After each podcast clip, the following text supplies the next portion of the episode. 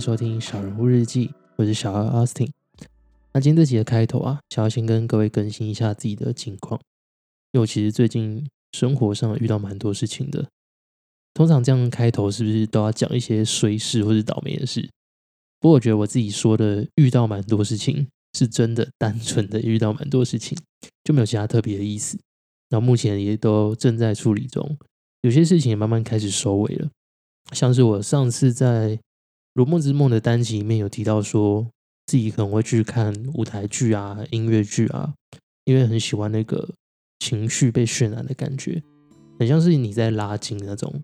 feel，就是有一种 敞开身心的感受。不过就在我去看音乐剧的前前一天呢，突然收到就是我住在乡下的二叔过世的消息，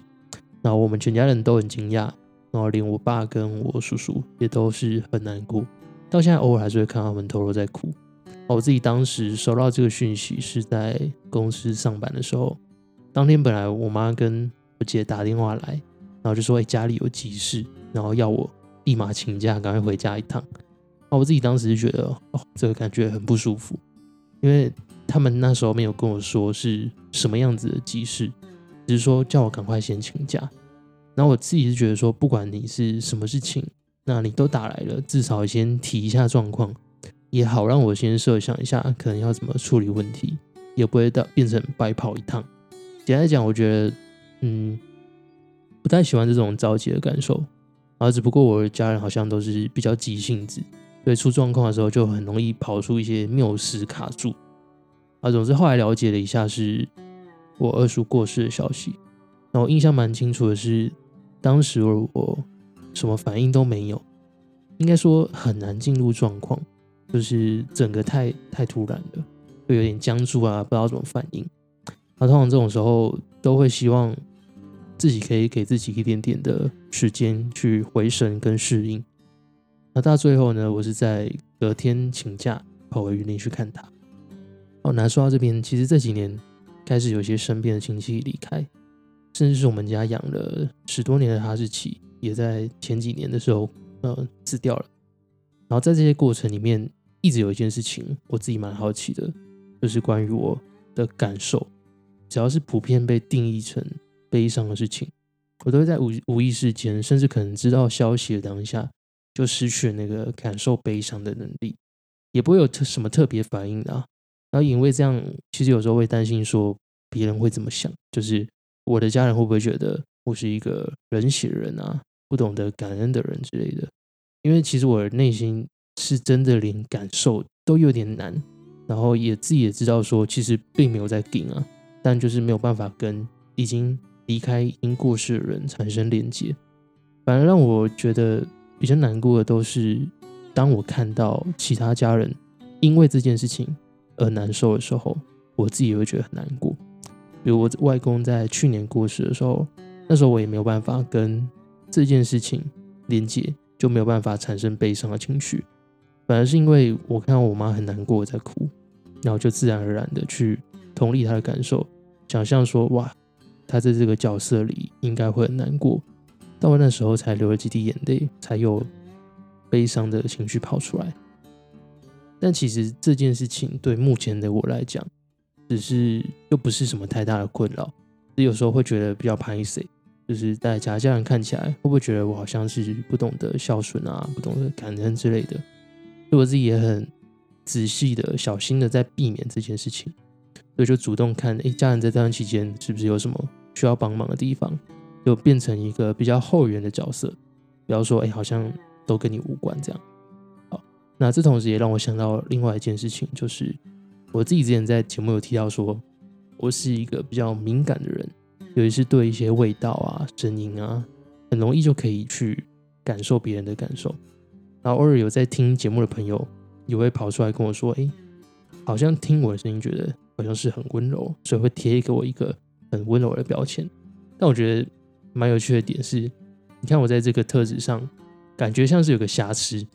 就是哎温柔的人，可是我很难去感受。悲伤这个情绪，如果你去头去尾只看我对这件事情的反应，说不定会用另外一种的标签来看我。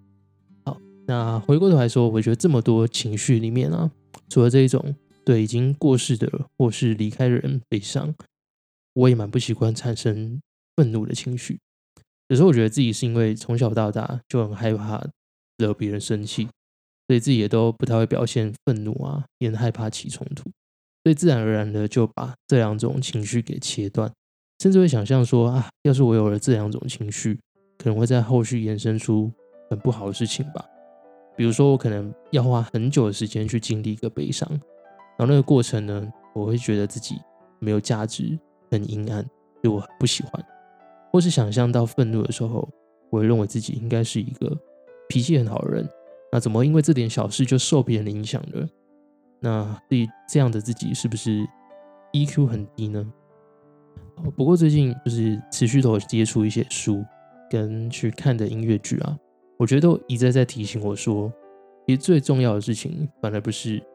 你会不会悲伤，会不会愤怒，而是当你有了这两种情绪的时候，你要怎么反应？因为你要产生反应是没有办法控制的，甚至很难去控制。但是你要怎么去面对跟处理这两种情绪？如果每次你都选择逃避啊，或是在第一时间就去切断这样子的情绪，那等到未来你遇到一个你完全没有办法避免的悲伤或是愤怒的时候，不容易处理的更糟糕，也进而让自己产生更不舒服的反应。简单来说，要么你就是一直逃，而且保证自己一定可以逃掉。未来也不会遇到类似的事情。但如果你逃不掉的话，到时候你就变成一个新手，因为这是你第一次面对。然后呢，只能任由魔王甚至是一个小怪就可以摆布你。好，那这是我自己目前给自己的一个练习，我会提醒自己说，要很有意识的去感受自己会恐惧啊，或者是会觉得不舒服的那些事情。像是要哭的时候，就不要轻易的压抑自己，先让自己哭出来。啊，方式可能是去看一些舞台剧啊、小说啊、听音乐之类的，就试着让这些艺术跟创作去渲染自己的情绪，也让自己的情绪变得更加丰富。然后在面对朋友啊、家人或是不认识的人，也去感受说自己在跟他们相处的时候，是不是有一些个人的包袱或是自我不小心跑出来。如果用之前看过印度佛教的概念，这个东西就会被称为是我执。我呢是我是谁的我，只是固执的执，它是一种人性。在讲说我们因为心中有自我的意识，所以会产生一些意念，包含想去拥有啊，想要去支配，想要去控制。那这样整个过程产生的念头啊，就成为我执。而我刚刚说的练习，就是当我在感受到我执跑出来的时候，就有意识的去停止它，并且击破它。举例来说，我面对家人的时候，常常会有一种耍酷的行为。就是把自己当成是一个酷哥，然后就拉不下脸跟面去跟我的家人互动。只要我一感受到这件事情啊，我就要立刻去停止，并且不管一切的去做出我本来会做的事情相反的那些事情。比如说我本来是耍酷，那这时候因为我感受到了，那我就立马不要想太多，就不要犹豫的去耍白痴啊、搞笑啊，或者是做一些自嘲的行为。然后实际上我也因为这些尝试。让我最近觉得，哎，人生好像变得蛮有趣的，就变得比较丰富一点点，而且那个仇恨值也降低很多。因为很多事情都是你以前没有做过的，然后你的家人或是你身边的朋友也不知道，原来你有这样子的反应，原来你有这样子的一面，所以他们也会给你另外一种的回馈。所以有时候我甚至会觉得，这种摸不透自己的感觉其实蛮有趣的。那另外想要跟大家更新一下，前面说。我跑去处理叔叔的后事嘛，在前几天的时候又请了一天假去参与我二叔进塔的仪式，然后就在想说结束之后呢，可以去帮忙处理一些丧葬补助啊、继承还有税务的事情。这些东西听起来很专业，但其实全部都是第一次处理，只是因为我的叔叔不太识不识字，所以我去帮忙。但一帮忙后发现说哦，其实不是是不是字的问题，哎，好像是。我智商的问题，因为整个过程真的是太复杂了，所以我觉得能做的事情好像很少。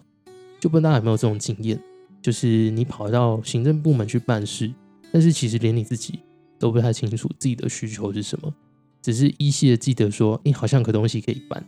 然后大致我那我那天呢，就是大概一整天都是处于这样子的状态，就有点迷茫迷茫的。所以我那天其实过得很焦虑。然后一来是因为觉得自己。出自于想要帮忙，加上仗着自己是社工系，然后以前大学好像读过一点点类似的东西，但是发现结果呢是差很多的，然后资讯也很乱很复杂，不太清楚是不是我问错人啊。总之我那时候跑去乡公所的社会科问，想到这种事情，看问那边的办事员啊、行政人员，看可不可以得到一点的方向。但最后的结论就是他们也不太清楚，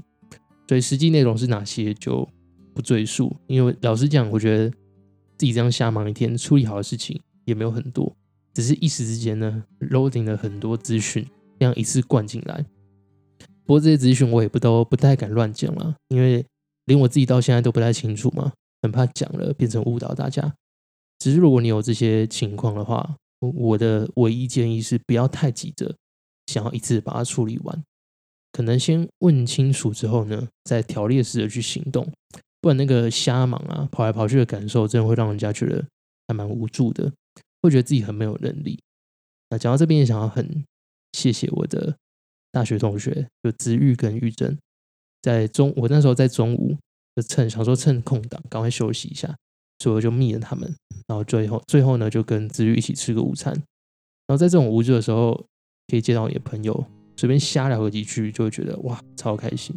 也是当你无助的时候啊，看到熟悉的人，会有一种出现明灯的感觉啊。另外还要感谢，